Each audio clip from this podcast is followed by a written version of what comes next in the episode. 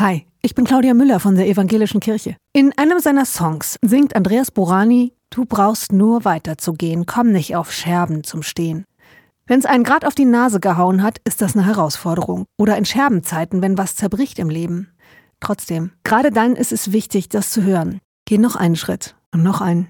Setz einen Fuß vor den anderen. Bleib nicht auf den Scherben deines Lebens stehen.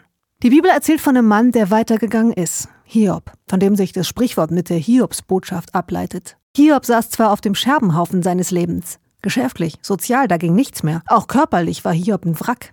Trotzdem hat er weiter gebetet und von Gott sein Leben zurückgefordert. Im Herzen ist Hiob weitergegangen. Dazu mache ich euch auch Mut. Bitte kommt nicht auf Scherben zum Stehen.